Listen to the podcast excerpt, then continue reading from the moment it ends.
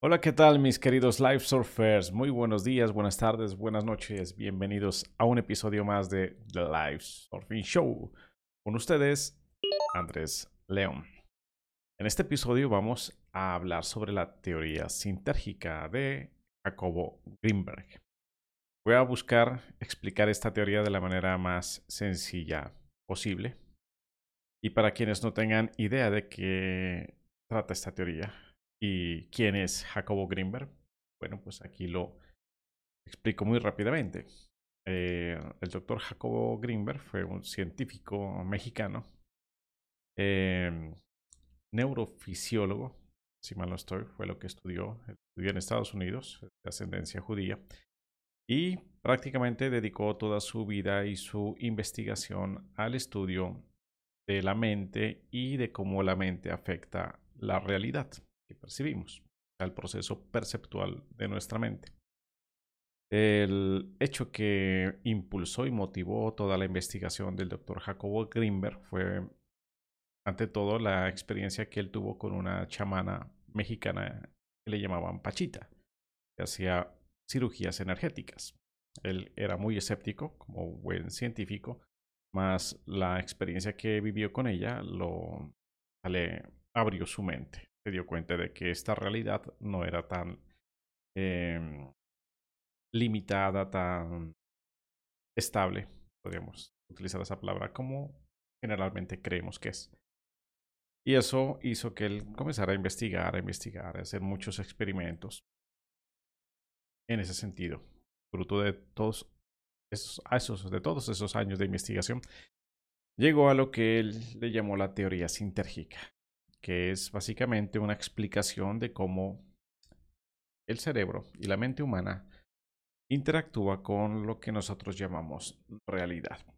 Y bueno, pues eso es lo que te voy a explicar aquí en este episodio de una manera muy sencilla, sin entrar en términos muy eh, científicos. Y para ello voy a utilizar aquí un diagrama. diagrama. Ok, tenemos este diagrama que yo he utilizado en otros de mis videos. Para quienes no han visto videos anteriores míos, antes de ver este video sobre la teoría sintérgica, les recomiendo que vayan y vean dos videos en particular. Uno que se llama eh, El final de los tiempos explico este dibujito que vemos aquí donde hay una línea X que representa las tres dimensiones espaciales más el tiempo versus un eje Y que representa los estados de conciencia. Y en ese video explico cómo esta línea X, que aquí se ve como línea, realmente es un círculo y por eso aquí le pongo una cabecita de una serpiente que representa eh, simbólicamente la serpiente Uroboros, que se come la cola. Entonces, bueno, vayan a ver ese video. Y el segundo video que les recomiendo que vean se llama Dios y el universo son lo mismo. Porque en ese video explico este otro modelo. Es un modelo donde está una fuente de luz, hay un prisma que descompone esa luz blanca en varias frecuencias y eso se proyecta acá en un telón que nosotros le llamamos realidad. Ahí entro en más detalle de este modelo. Pues no lo voy a explicar aquí, si ya lo expliqué allá. Así que vayan y vean también ese segundo video. Y cuando los hayan visto ambos videos, entonces, bueno, volvemos aquí porque aquí entonces vamos a ir básicamente ya a los conceptos de la teoría sintérgica. Entonces vamos a comenzar por el primer concepto que don Jacobo Greenberg nos expone obra. Y es el concepto de la latiz. La latiz es una palabra que él eh, eligió, que la utilizan en el ámbito, según leí en su libro de la física cuántica que traduce básicamente retícula o una malla o una red. ¿Y qué significa esa latiz o a qué se refiere don Jacobo con la latiz. Básicamente, él lo que nos explica es que el vacío, o lo que nos han explicado en el colegio, en la universidad, o muchos científicos aún creen que es vacío, ese espacio que hay entre planeta, entre el planeta Tierra y otros otros planetas o el Sol, ese espacio que cuando uno sale de aquí de la atmósfera y parece vacío. Y ese espacio también que quienes estudian las eh, partículas elementales, los átomos, todo esto, la física cuántica, ese espacio que hay entre el núcleo del átomo y los electrones también dicen que es vacío y que representa más del 99% del universo. o sea que es casi todo el universo. Ese vacío no es tan vacío. Es lo que nos dice don Jacobo Greenberg y coincide con lo que otros científicos de mente abierta están descubriendo. Uno de ellos, Nassim Haramein, que fue mentor mío en física unificada, él también se dio cuenta que ese vacío no es tan vacío. Es, hay una estructura ahí, conforma ese vacío. Esa estructura, que es reticular, es como una, una red, como una malla, es lo que don Jacobo Greenberg llama la latiz. ¿Qué características tiene esa latiz? Básicamente es el soporte de todo lo que nosotros conocemos como realidad. Entonces, en el modelo que tenemos aquí, donde está una fuente, colocar aquí una fuente de energía, para no entrar en, términos espirituales y místicos. En otros videos yo a este le he llamado el espíritu o la fuente divina, Dios le podemos llamar también. Pero aquí en términos más eh, técnicos, vamos a llamar la fuente. La fuente de luz emite una luz precisamente, una energía que llega aquí a este prisma, que esto básicamente es nuestra mente. Nuestra mente tiene la capacidad de em, calificar, de asignar eh, unas cualidades, unas propiedades, de modificar esta luz pura que entra por aquí, así como hace el prisma con la luz blanca que descompone la luz blanca en varios colores. Y entonces salen de aquí varios, varias frecuencias, se proyectan aquí en este telón que nosotros generalmente llamamos realidad. Pero esta realidad no es tan real, yo por eso suelo entrecomillar esta palabra. Y en la gráfica vemos que es telón, así como un proyector de cine, que hay un foco de luz, hay unas, un rollo de la película que va pasando, que vendría a ser acá, realmente, esta lente. Y finalmente el telón donde se proyecta la película, pues eso es lo que llamamos realidad. En nuestra realidad ese telón no es de dos dimensiones como el telón de cine, sino que se trata de un telón tridimensional. Y ese telón tridimensional y que además eh, fluctúa, hace cambios muy veloces que dan la impresión de que hay un movimiento y por tanto de que hay una secuencia, o sea, un tiempo eso es lo que vendría a ser la latiz. O que cuando hablamos de latiz estamos hablando prácticamente de esta realidad. Voy a colocarle aquí el número 1 para ir ubicando cada uno de estos conceptos, la teoría sintérgica dentro de estos modelos. Entonces, ya sabemos, esta realidad es la latiz. ¿Qué, eh, características tiene esta latiz. Como vemos, eh, tiene esa capacidad de servir de escenario donde todo lo que nosotros aquí imaginamos o ubicamos dentro de nuestra mente, entonces se percibe acá.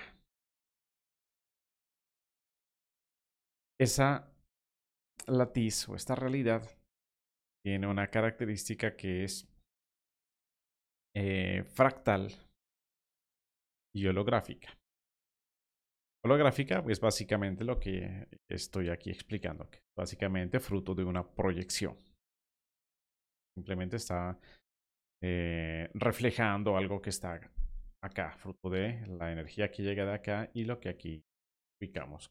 Información acá se proyecta como un holograma. Y el hecho de que sea fractal es que en cada parte de esa latiz ahí está la información de toda la latiz todo el universo está contenido en cada uno de los puntos de ese vacío. ¿Esto cómo lo podemos comprender? Miren, eh, cuando aparecieron las imágenes del telescopio James Webb, más recientes imágenes, eh, a mí me causó impresión cómo hacían zoom, o sea, había una foto grande del cielo estrellado y como de un puntico pequeñito eh, es que tomaron esa imagen gracias a ese telescopio. O sea, como telescopio esa capacidad que tiene de ir hasta allá lo más lejano posible. Y a la vez que se va a lo lejos, se va al pasado. Por eso dicen que esa foto es la foto más cercana al, al Big Bang. Pero cuando uno ve el plano de todo ese universo estrellado y ve el puntico de donde tomaron esa foto, es como si se diera uno cuenta de que en cada puntico eso que llamamos realidad, ahí está contenido todo el universo. Porque en ese puntico, tan diminuto que parecía en esa primera foto, ahí lo que nos muestra el telescopio es que ahí hay un montón de galaxias. Y cada una de esas galaxias sabemos que tiene miles, millones de estrellas. Y cada una de esas estrellas tiene muchos planetas. Entonces, es un proceso fractal. O sea, eso realmente nunca termina. Nunca termina. Podemos ir, seguir escudriñando y va a seguir saliendo información. Y eso yendo hacia lo, hacia lo gigantesco. Y nos vamos no con telescopios, sino con microscopios a explorar lo que hay dentro de los átomos y de las partículas elementales y sucede el mismo patrón. Que cada, entre más diminuto exploramos, vuelve y sale más información, más nuevas partículas, pues ya no hay partículas, ya son cuartas, es energía y a través del vacío y que es como si llegue, se llegara a través a ese espacio al cual desde lo grande también se llega. Círculo.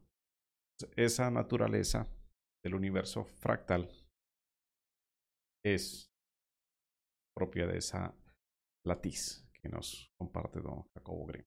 Entonces, bueno, como les dije, no vamos a entrar en muchos terrenos técnicos. Ya sabemos simplemente que esta latiz es esta realidad, que es la estructura de la realidad misma. Ahora, ¿qué pasa? Esta latiz, según nos comparte don Jacobo en su obra de la teoría sintérgica, se sentía muy sola, porque no es una cosa. La latiz consciente, tiene vida, es alguien, no es algo, es alguien. Se sentía muy sola y entonces comenzó a generar un proceso de crear, de fabricar una copia de sí misma. Un proceso que ha tomado desde la perspectiva humana miles de millones de años de evolución, buscando esa latiz a través de ensayo y error, llegar a generar algo que pudiera finalmente demostrarle a la latiz misma esa conciencia que pudo crear algo tan eh, completo como ella misma. O sea, que dejó de estar sola y creó una entidad tan poderosa, tan completa, tan omnipresente como la. Bueno, pues esa entidad o ese objeto o esa, ese producto que ha buscado la latiz crear. En la teoría sintérgica se le llama el cerebro humano. Aquí lo tenemos dibujado, aquí está el cerebro. El cerebro humano es el lo más eh, excelso de la evolución del universo. O sea, ese es el punto donde el universo eh, logra reflejarse a sí mismo. Recuerdo cuando yo era niño, veía una serie que se llamaba Cosmos, la original, con Carl Sagan. En uno de esos capítulos de Cosmos, a mí me quedó sonando una frase que él decía, hablando precisamente del cerebro. Carl Sagan decía, hablando de la corteza cerebral específicamente. Aquí, en la corteza cerebral, es el punto donde el universo tomó conciencia de sí. La postura de Carl Sagan, como buen escéptico que era, es desde la materia hacia la conciencia. Más en la teoría sintérgica, con Jacobo va a la inversa, va de la conciencia a la materia. A la tis de por sí ya es consciente. Siempre ha sido consciente. Están por encima del espacio y tiempo como tal. Porque es es el espacio-tiempo. Entonces, todo el proceso evolutivo del universo ha ido eh, creando, según términos de la teoría científica, creando eh, distorsiones en la latiz, está creando em, formas cada vez más complejas que van dando como resultado ese organismo muy evolucionado que puede llegar a ser tan consciente como la latiz misma si la latiz fuera Dios, el cerebro humano sería el Hijo de Dios. Esa perspectiva desde la conciencia hacia la materia. Ahora, ¿qué pasa? Entre el cerebro y la latiz hay una dinámica. Y ahí es donde aparece el concepto de la mente modelo mío he pintado la mente siempre como este prisma que, es, que sirve para eh, crear esas distorsiones precisamente que luego aquí en la latiz se ven dejadas. Más la teoría sintérgica se ubica aquí, aquí en esta parte. Bueno, al final llega un poquito hacia acá, pero nos quedamos aquí entre esa interacción entre la latiz, o sea, la realidad, y el cerebro, viéndolo desde el punto de vista físico. Más, ya de como yo lo entiendo, el cerebro es simplemente la interfase entre esta realidad física, entre la manifestación, digámoslo así, y esa parte abstracta, que es la mente, no es física. Ahí lo que hay es energía tomando forma. Pero el cerebro humano es la interfaz. Y esas interfaz, o sea, es cómo interactúan la, nuestra mente con la realidad. Entonces, hay dos formas. Una, miren, que es esta flechita azul que va hacia, desde la mente hacia la realidad, que es la proyección como Y luego hay otra flechita roja que va desde la realidad hacia la mente, que vendría a ser el proceso de percepción. A este proceso arrancamos por la percepción. Al proceso de percepción, o sea, lo que va desde la realidad, desde la latiz hacia nuestra mente, don Jacobo Greenberg le llama la decodificación neuroalgorítmica, a que este número 3 vendría a ser esta flechita.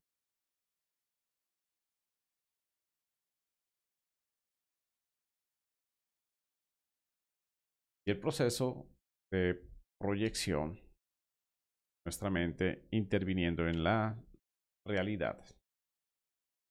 Vendría a ser lo que don Jacobo Greenberg le llama el campo neuronal.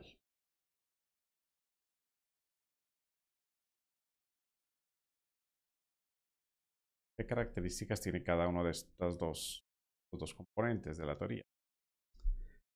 El proceso de decodificación neuroalgorítmica, o dicho más fácilmente de percepción, así se llamó. El proceso perceptual es simplemente que todo lo que, esas distorsiones que hay en la latiz, que nosotros le llamamos formas, objetos, sonidos, texturas, todo lo que percibimos, llega a nuestro cerebro y de ahí a nuestra mente a través de todos nuestros sentidos corporales. La vista, el gusto, el olfato, el tacto. Nuestro cuerpo es un instrumento perceptual. Toma información de esta realidad y eso se va como impulsos bioeléctricos al cerebro y el cerebro se encarga de hacer ese proceso de decodificación neuroalgorítmica. Transforma eso básicamente en bits in bytes, proceso casi que digital, por lo cual nuestra mente, que vendría a ser como el software, procesa toda esa información y genera entonces ya un modelo. Y por eso es que aquí en nuestra mente hay todos unos programas con sistemas de creencias, unos filtros, que cogen esa información y con pasándola por esos filtros genera entonces una proyección, o sea, lo que es, se llama don Jacobo un campo neuronal. Por eso aquí el número 4. Y ese campo neuronal es el que finalmente nosotros proyectamos en la latiz, en la realidad, y lo experimentamos porque vuelve y juega. Aquí está nuestro cuerpo como un eh, instrumento perceptual y, y con sensaciones. O sea, experimentamos todo lo que ocurre aquí dentro de la realidad. Todo eso en la interfaz primaria que es el cerebro. El cerebro.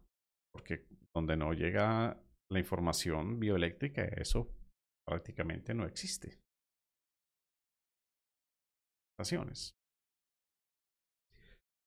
Mi padre es parapléjico debido a un accidente ya hace 20 años que tuvo.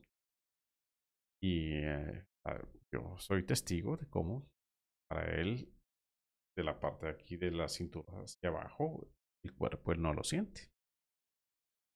A veces se ha quemado. notas que ahí está ya la llaga de una quemadura, por ejemplo, cuando se ha topado con algo caliente.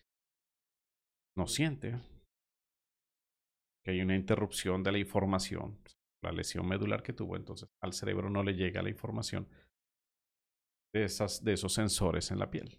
Hay una interrupción de los sensores. Si, no llega la información, pues, para el cerebro no existe. Como sensación. Él se da cuenta porque entra la información a través de otro receptor que es los ojos. Ah, a la llaga. Pero eso es información perceptual. efecto hacia la realidad, o sea, la experimentación, lo que aquí se llama campo neuronal, ahí está interrumpido.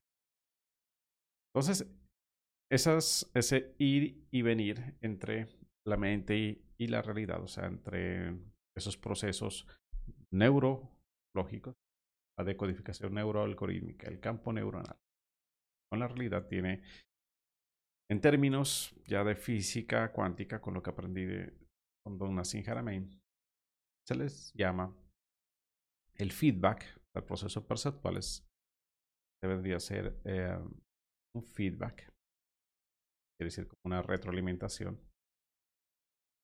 feedback, y el proceso proyectivo, el campo neuronal acá vendría a ser un forward feed forward. Feed back. Feed es alimentar, back, retroalimentar. Nuestra mente se retroalimenta de la realidad y a la vez feed forward, o sea, alimenta hacia adelante, o sea, proyecta la realidad misma. Ahí entonces están ya los conceptos, la latiz, ¿cierto? la decodificación neuroalgorítmica el campo neuronal. Nos saltamos las bandas sintérgicas. Aquí ya vamos a hablar de eso. Eh, estamos hablando hasta ahora del proceso de un individuo, o sea, una mente humana haciendo este proceso con su realidad. ¿Por qué menciono esto? Porque también en el libro de la teoría sintérgica, don Jacobo menciona que hay hipercampos un hipercampo humano y un hipercampo extendido. Esto básicamente no tiene mayor misterio. Eso quiere decir el hipercampo humano es el campo neuronal, o sea, este proceso proyectivo, pero cuando ya interviene ya no solamente una mente, sino ya muchas mentes.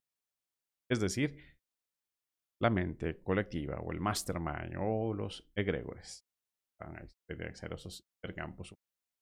Y los hipercampos extendidos es cuando ya esa mente inclusive ya no abarca solamente la especie humana, sino todas las demás especies, inclusive otras razas en otros planetas. todo el, la mente universal vendría a ser ese hipercampo extendido. Aquí, aquí he explicado este punto de los hipercampos. Realmente es este mismo 4. Ya cuando lo hablamos a nivel colectivo. Vamos entonces a hablar ahorita de las bandas sintérgicas.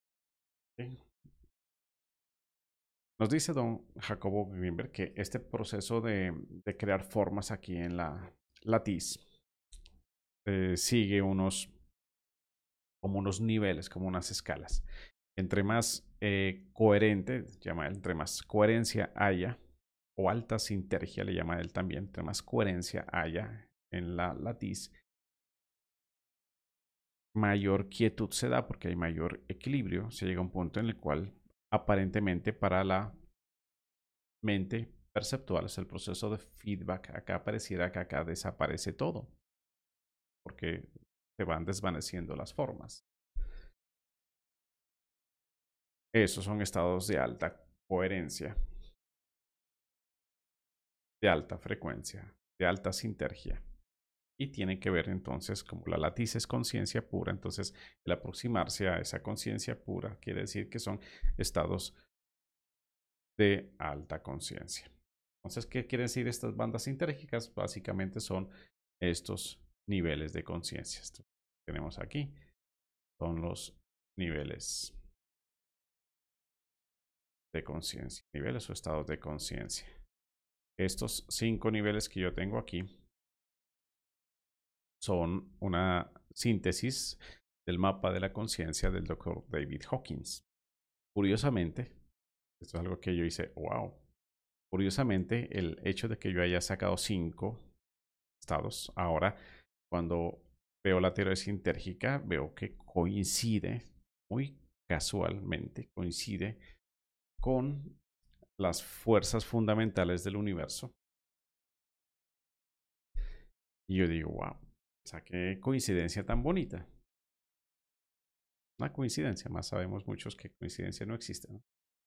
Pero ¿a qué se refiere esas fuerzas fundamentales? Aquí en, la, cuando él habla de las bandas sintérgicas, Jacobo dice que como el universo físico finalmente es una eh, precisamente un proceso de distorsión de la latiz, entonces a mayor eh, distorsión, entre más denso y entre más sólido sea la forma en la realidad, pues es porque hay eh, menor nivel de conciencia, más densidad y por tanto mayor limitación y mayor eh, fuerza cohesiva o de tener a las formas unidas. ¿Cómo explicar esto? Pero bueno, las cuatro fuerzas de la física, que todos los físicos dicen son las cuatro fuerzas fundamentales. Entonces, la fuerza electromagnética. Electromagnética. Porque esta fuerza, digamos, es tan, densa porque es algo que ahí usted coja un, un cable de la energía pelado y ahí se da su corrientazo. Ahí va a sentir la energía eléctrica, parte del campo electromagnético. Esos electrones o mire, o cojan dos imanes y pim, pim, siente el efecto físico de, del campo magnético ahí. Entonces, es una fuerza bien manifestada, bien densa. Luego vienen dos fuerzas que se dan a nivel eh, atómico, que es la, interacción, vamos a poner las siglas nomás, interacción nuclear fuerte y luego la interacción nuclear débil. Estas son las fuerzas que mantienen a los, este mantienen a los átomos unidos. La débil tiene que ver más con la eh, radiación. miren qué fuerte, débiles, cada vez más eh, imperceptible, podría decirse, esa fuerza. Y la cuarta fuerza viene a ser la gravedad. La gravedad es tan, es más débil que la interacción nuclear débil. Es tan sutil la gravedad que para poder experimentarla, la, eh, si utilizamos los principios de, de Newton, donde él decía que la causa de la gravedad es la cantidad de masa de un cuerpo, para poder experimentar el efecto gravitatorio, el cuerpo, un cuerpo tiene que ser tan grande como un planeta, por ejemplo. Dado que la Tierra es tan grande es que podemos nosotros sentir el efecto de que con una fuerza de casi 70 kilos, uh, siendo arrastrado hacia el centro de la lo que llamamos gravedad.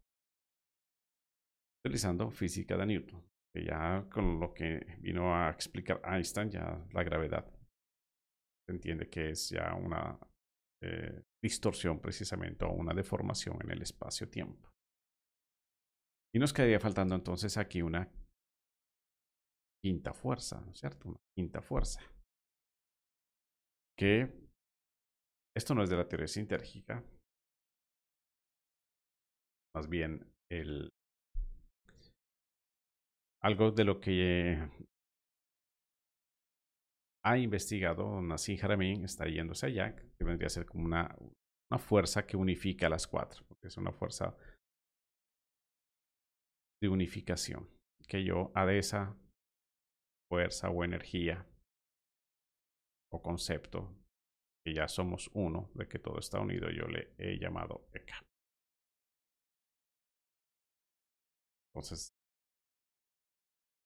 Eka vendría a ser la quinta fuerza, el quinto elemento. Y es, eh, ya esa, esa, fuerza ya es tan sutil que prácticamente es como si no existiera. Y tiene mucha relación con la latiz misma. Porque la latiz, cuando no hay distorsión, cuando es conciencia pura, es como si no existiera nada. Es el famoso vacío o la nada interior que los místicos o lo que quienes hacen un proceso espiritual llegan a un punto donde se topan con la nada. O desaparece, desaparece. La nada, la expresión ya manifestada en el mundo, en la realidad, en la latiz de esa nada, debería ser Eka. Una fuerza de qué? Que no es fuerza, sino una eh, comprensión de que todos estamos unidos, de que somos uno, de que no hay separación, de que no hay distancia un tiempo entre nosotros. Así no hay distancia, no hay necesidad de tiempo, porque todo está unido. ¿Para qué coger un bus a Roma si ya estoy en Roma? Ya, maestro espiritual, un alumno que le preguntó. Entonces, eso es seca, ya todo está unido. Entonces, miren cómo se relacionan esas fuerzas de la naturaleza, del universo, eh, con los mismos estados de conciencia internos. Esto es lo bonito de esta teoría sintérgica, que hace un match, hace una correlación bien interesante, muy coherente entre la investigación hacia lo externo, a lo que los físicos han venido investigando y descubriendo, con la exploración espiritual de lo, quien ha hecho un proceso interno, camino espiritual. Se da cuenta que hay unos procesos que coinciden, lo externo con lo interno coincide, porque mira, este estado ECA de uno tiene que ver mucho con el nivel de conciencia de la paz. ¿ah? Mire que la gravedad tiene que ver mucho con el sentimiento del amor. el amor finalmente es lo que genera la, atracción ¿ah? y el movimiento. Y estas interacciones débiles, fuertes, o sea, ya tiene que ver mucho con las ideas. Cuando ya, como les explicaba aquí, cuando uno empieza a tener, a imaginar, a poner un concepto, esto ya empieza a tomar forma. Tomar forma. Y ahí es donde uno luego aquí viene el coraje, es el, ah, el, burning desire, el deseo de, ah, yo quiero verlo. Bueno, y aquí, al final tiene un proceso que ya es la, eh, el, ya, el detonar, le llaman algunos místicos, detonar en el plano físico, lo cual para muchos genera temor, porque eso a veces se manifiesta como situaciones eh, milagrosas o inclusive hasta no explicables y, por tanto atemorizan un poco. Pero bueno, miren, interesante, ¿cierto? Este proceso de avanzar por el eje Y en tiempo tiempo igual a cero por el eje Y es un camino que va de vuelta a casa, a la fuente. O sea, reconocer que el eje Y en tiempo cero es que yo, que yo llega a un punto en que yo soy la fuente, o sea, yo soy Dios. Y esa fuente, ese yo soy Dios, es la fuente precisamente de donde emana toda la energía que origina este proceso. Pero bueno, antes de ir allá, toquemos este séptimo punto, el factor de direccionalidad. Lo menciona también en su obra don Jacobo Greenberg. ¿A qué se refiere? Eso básicamente es la capacidad de hacer foco en algo. Ahí, aquí en nuestra mente hay una cualidad llamada atención.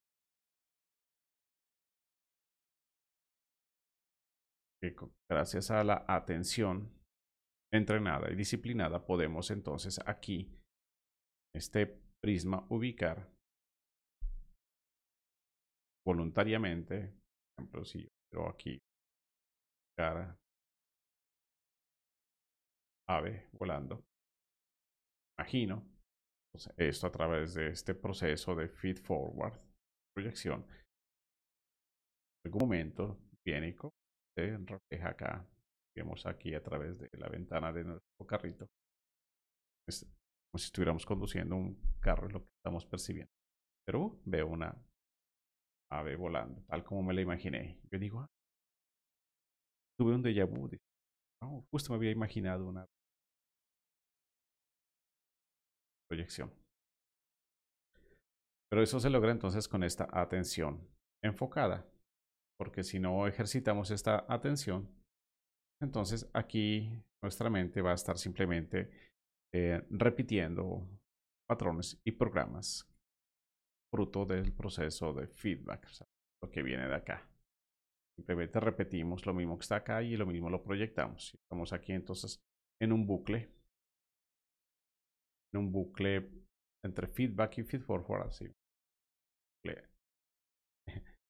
Cíclico. Y cuando nuestra mente empieza a aprender de estos temas y comienza a eh, notar que lo que yo pongo aquí lo veo acá, y me empiezo a retroalimentar de eso, puede generar unos, unas situaciones de aparente descontrol. O sea, nuestra mente empieza a, caer en un bucle de estos precisamente. Y es lo que le las caricaturas a una persona con los ojitos así. ¿Ah? ¿Qué quiere decir? Que se está enloqueciendo. ¿Ah? Cuando deja a su mente se sueltica en un proceso de bucle perceptual proyectivo. Y si eso empieza a generar eh, pensamientos, digamos, no controlados, empieza a generar un caos acá y la realidad se empieza a poner fea y eso me atemoriza y entonces eso me hace... Esto lo expliqué también en un video cuando hablaba sobre eh, cómo hackear tu subconsciente. Hablaba de que en nuestro cerebro hay un sistema que se llama el, el, el RAS, un sistema reticular precisamente autónomo. Tiene que ver mucho con este proceso de retícula, o sea, la, tiene que ver mucho con el proceso del cerebro. O sea que el hecho de que yo estoy proyectando, a la vez estoy pendiente de que eso aparezca aquí en la laticia, entonces al aparecer, ah, me da convicción de que es cierto lo que estaba pensando y vuelvo y lo reafirmo y así es que se generan las creencias. Y de esas creencias, cuando se, van al hipercampo humano, o sea, cuando se vuelven creencias colectivas, paradigmas, egregores, se vuelven luego nuestros cáncer, o sea, nuestros eh, unos, unos modelos mentales colectivos que nos esclavizan.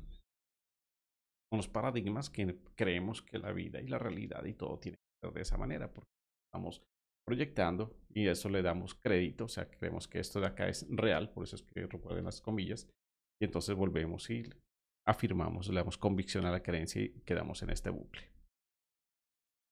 Y eso hace que este mundo donde la gente cree que es normal, porque viven desde su mente nomás, sin esta claridad, sino creen que el proceso es aquí nomás, reaccionando y viviendo en función de la realidad proyectada. Y con base en eso, entonces generando nuevas ideas y modelos interactuando con esa realidad que para lograr querer lo que yo quiero, pero entonces se me cambia y me distorsiona. Y bueno, hay un bucle que a la final es, el mundo más bien es, está lleno de loquitos. y si no creen que este mundo está sobre todo gobernado por unos loquitos, pues miren lo que está pasando ahora ah, con estas guerras en Ucrania y la que ahorita quieren ir a armar allá en China, en Taiwán. Eso es locura. Eso es locura. Pero vuelvo, ¿por qué? Porque aquí está esa desconexión. Y ahí es donde entramos aquí a este 8. Vemos aquí el 7 que tenía que ver con la atención. Punto 8. Don Jacobo Grimberg hace una reflexión al de su libro y dice, bueno, o sea, porque él muy inteligente que era él, él se da cuenta de esta dinámica y dice, bueno, entonces que la latiza al final entonces se vuelve como una cárcel ah, para la mente humana. Entonces eso finalmente es como una cárcel. Entonces él dice, bueno, quizás lo que está fuera de la latiz es, le llama el observador. Ese observador, ese observador, quizás es lo que permitiría una libertad de, este, de esta cárcel, básicamente. ¿Qué pasa? Cuando ese observador, si el observador lo ubicamos aquí dentro, famoso ojito aquí. Ojo que todo lo vea. Ese observador realmente es, estás todavía dentro de la mente perceptual. Esta es, este ojo es la mente perceptual. Aquí, aquí ese observador todavía no ha hecho el clic. Ese observador sigue estando loquito. ¿Por qué? Porque está todavía identificado con el proceso feed forward feedback, o sea, el proceso de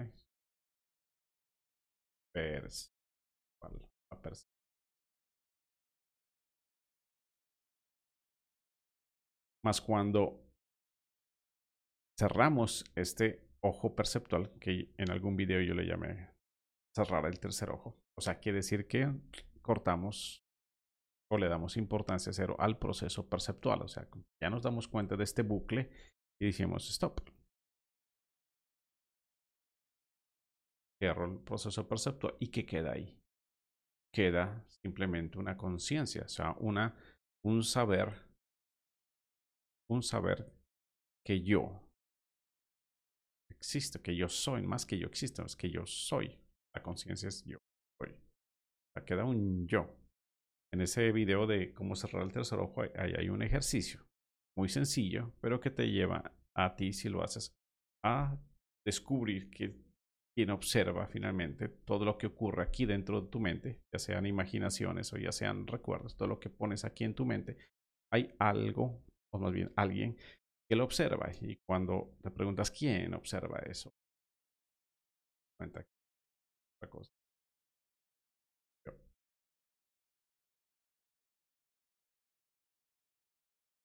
Y ese yo, eso significa llegar a poner la identidad, nuestro ID. Dejar de tenerlo aquí, ponerlo acá significa que hemos cerrado el tercer ojo. Y al poner nuestra identidad ahí, una realización bonita porque nos damos cuenta que somos nosotros la fuente, ese yo, yo soy la fuente de toda esta energía, que finalmente hace que este proceso tenga vida. Si no hay una fuente, pues sin luz, el proyector que va a proyectar. Estás en el teatro y se apaga el proyector que queda todo oscuro. O sea, no existe dinámica. Lo que alimenta todo esto es precisamente ese y lo bonito es que ese yo, como se dan cuenta, está fuera de la latiz. Aquel observador del que hablaba Jacobo Greenberg, realmente, esto ya es un corte que yo estoy haciendo, yo precisamente. Más que el observador, porque el observador puede confundirse con este aspecto o esta función perceptual. Lo cual por sí confunda a muchas personas porque cuando, por ejemplo, están en un trance psicotrópicos con hongos o con ayahuasca y obviamente ven unas cosas que no se ven en la realidad común y silvestre, que ven otras dimensiones, entidades, todo esto lo están viendo aún con su mente perceptual. Simplemente lo que hicieron fue ampliar el rango de percepción. O eh, las mariposas que ven ultravioleta, o los perros que escuchan unas frecuencias de sonido mucho más agudas que nosotros. O sea, eh, amplía el rango de percepción pero sigue siendo un proceso perceptual. O que ese tercer ojo con el cual se ven otros, eh, otras dimensiones, el plano astral y todo eso, sigue siendo la mente perceptual, sigue siendo ese, ese proceso. Por eso es que yo le he llamado yo cerrar el tercer ojo, o sea, ya stop al proceso perceptual. Y cuando detienes el proceso perceptual, lo único que queda es esto, es la conciencia yo. Y ese yo es afuera de la dinámica, o sea que es totalmente invulnerable Más es la fuente, es quien alimenta todo esto. Ok, entonces, ¿qué es esta línea aquí? El desconocer, porque eso existe, pero el desconocer desde acá, nosotros a esto le hemos dado la espalda y eso hace que se genere esta división. Es, esta es la famosa separación de la que habla un curso de milagros.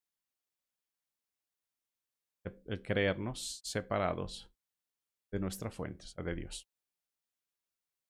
Cuando nos creemos separados, lo que hacemos es que caemos aquí en este bucle, nos ponemos loquitos. Pero esto es ilusorio, ¿no? Esta separación, como digo, es una creencia de la mente. Simplemente al darse cuenta de que ah, he sido yo la fuente de todo, entonces ahí ya se desvanece esta separación. Y ese entonces vendría a ser lo que don Jacobo llama el observador. Y gracias a lo que he experimentado y también al apoyo de maestros como don David Hawking, como Neville Goddard, con lo que también enseñó Saint Germain. y Jesús también, porque él habló de yo soy el camino. La, o sea, grandes maestros espirituales nos llevan a recordar que somos la fuente. Este observador realmente es, soy yo. Soy. no solamente el observador, sino también todo el proceso. O que soy el observador y lo observo.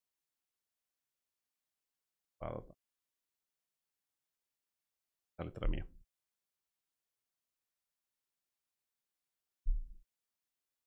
Esto es la teoría sintérgica. Bueno, busqué explicarlo de la manera más sencilla. Me alargué un poquito. Pues, es tan amplio el tema. Hay tanto para seguir aprendiendo e investigando de esto. He tratado de resumirlo lo más eh, corto posible y lo más. Quiero también eh, compartirles una parte final de la obra. Jacobo que son las repercusiones prácticas. Porque esto sí suena muy bonito, pero ¿y en la vida cotidiana qué es? ¿Para qué nos puede servir esto? Entonces, hay unos puntos que él menciona, esto no es muy largo, lo quiero aquí eh, señalar. Entonces, el primer aspecto es eh, a nivel de influencia eh, de afectación de las sociedades. Según don Jacobo Greenberg, dice una persona que tenga mayor, eh, le llama una correlación interhemisférica, o sea, que su cerebro esté en alta sinergia. Es decir, una persona que haya logrado expandir su nivel de conciencia un nivel alto, dice que naturalmente tiene mayor poder de influencia en las mentes de los demás, en el hipercampo. Termina eh, moviendo a las personas hacia esa fuerza que él tiene, sin intervenir directamente, sin hacer eh, eh, debates ni a la fuerza, nada, simplemente por el hecho de simplemente tener esa alta conciencia. Esto, punto, coincide mucho con lo que, también explica don David Hawkins, libros, de que una persona, una mente, dice él, que esté en niveles altos de conciencia, o sea, tiene la capacidad, tiene más, mucho más poder que muchas mentes que estén en niveles bajitos de conciencia. David Hawkins comentaba en algunos de sus libros que él, por cosas así bien casuales, tuvo que ir a dar unas conferencias a Corea del Sur en algún momento. Y justo estaban en un conflicto ahí con su vecino.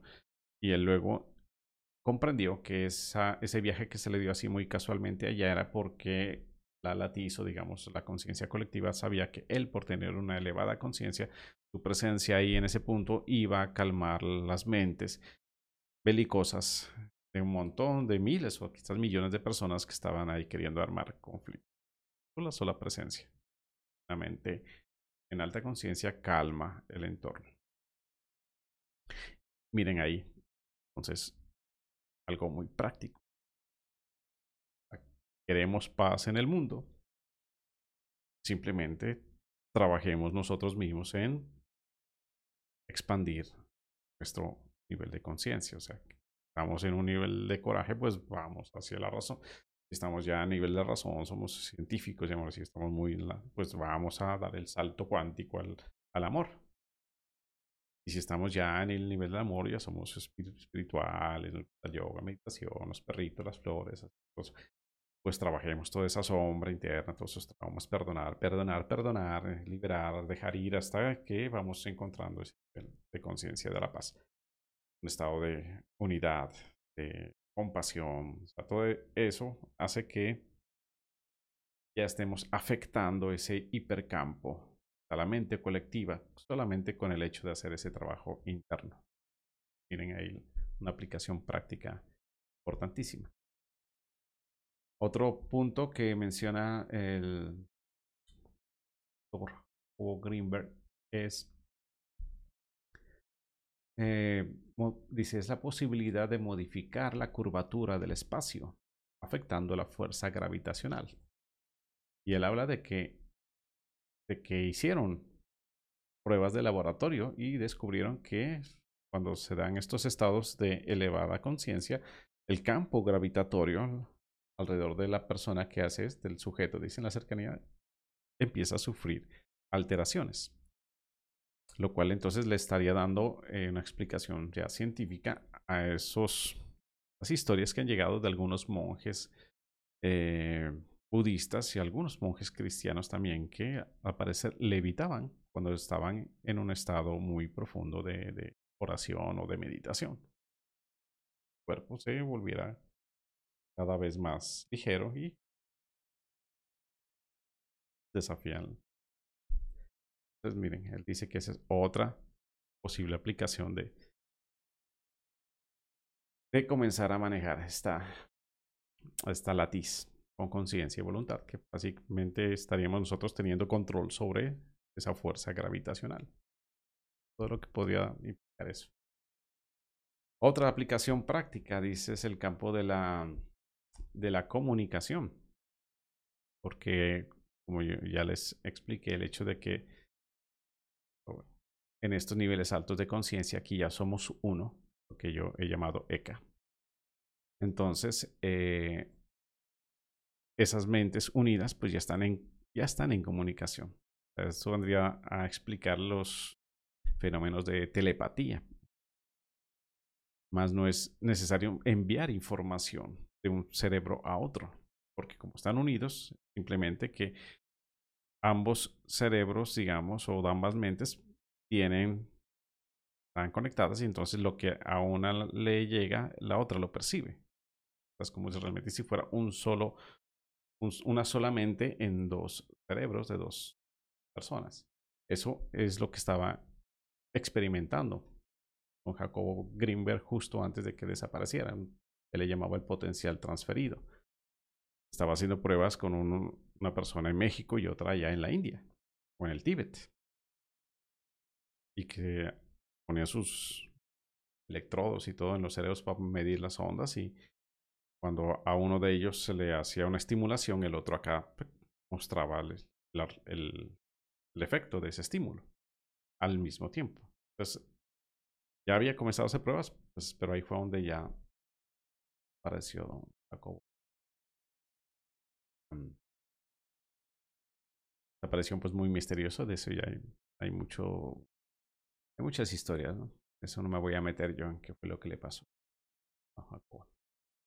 Pero bueno, ahí solamente para que veamos algunas de las... Ah, y, otro aspecto, el tema de la energía. No lo voy a dejar de lado porque es otro aspecto importantísimo. En esta latiz, ahí está toda la energía que precisamente permite el proceso de, que se distorsione y se en formas, o sea, el proceso de la estructura de la realidad misma. Ahí hay tanta energía según los cálculos que ha hecho Nassim Haramein, él le ha echado matemática ya al asunto. Según sus cálculos, dice, en un centímetro cúbico de vacío cabe toda la energía del universo. A toda la energía de a todos esos millones y millones de galaxias.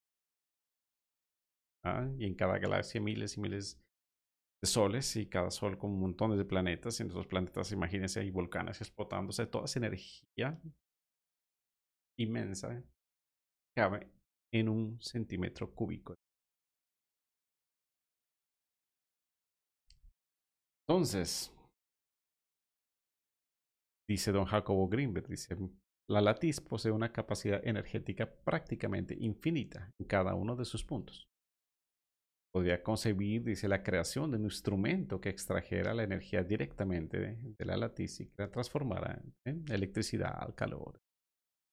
El generador e-, energético resolvería todos los problemas de abastecimiento energético del planeta. Miren. Otra aplicación práctica que podría eh, llegar a ser realidad. Si esta teoría comienza a, a seguirse estudiando, a que se más, a más conceptos. Que es algo muy, muy, muy, muy poderoso, muy evolucionario. Es de esa información que busca que la humanidad ya pase a otra etapa pues bueno, aquí he querido yo pues humildemente dar mi aporte buscando explicarla de la manera más sencilla posible. Espero que te sea útil la información. Por favor, si tienes inquietudes, déjamelas aquí en los comentarios del video. Mucho gusto. Y dentro de lo que esté en mi conocimiento y lo que pueda, pues ahí estaré respondiendo. Me paso por acá para hablarte ya. Ay, me Bueno, entonces, esa es la teoría sintérgica de don Jacobo Greenberg. Te decía, espero que esta información sea de utilidad, de beneficio para ti. Tienes preguntas, inquietudes, por favor, déjame aquí el comentario. Haré en lo que pueda.